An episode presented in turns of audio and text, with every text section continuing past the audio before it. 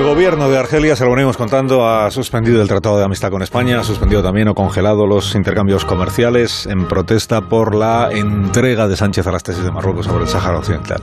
En Ceuta y Melilla, entre tanto, sigue sin ponerse en marcha la aduana porque Marruecos de momento no quiere. Le pregunto a Fernando Onega esta mañana si el gobierno, en su opinión, calculó bien las consecuencias de este viraje en la política exterior. Eh, Fernando, buenos días. Muy buenos días, Alsina.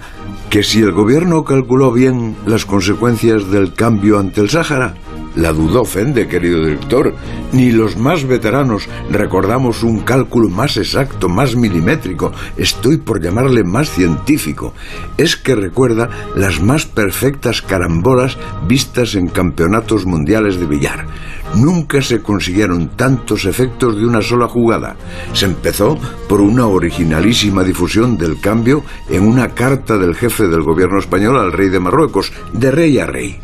Esa carta, por su contenido y su forma de llamar al ministro de Exteriores, fue redactada en Rabat y España no corrigió ni su léxico.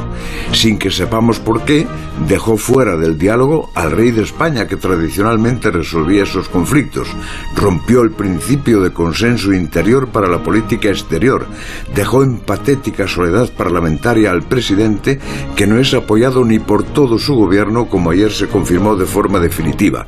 Transmitió al mundo una imagen de debilidad con Aznar de altavoz. A mí me hicieron un pulso en Perejil y gané.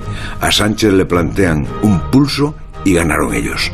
A cambio, no hemos obtenido ni las aduanas en Ceuta y Melilla, que iban a estar abiertas ayer.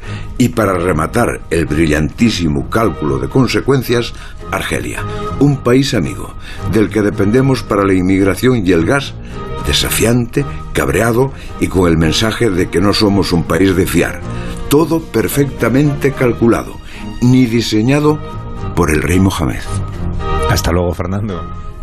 Hasta las ocho y media. Vamos a recordar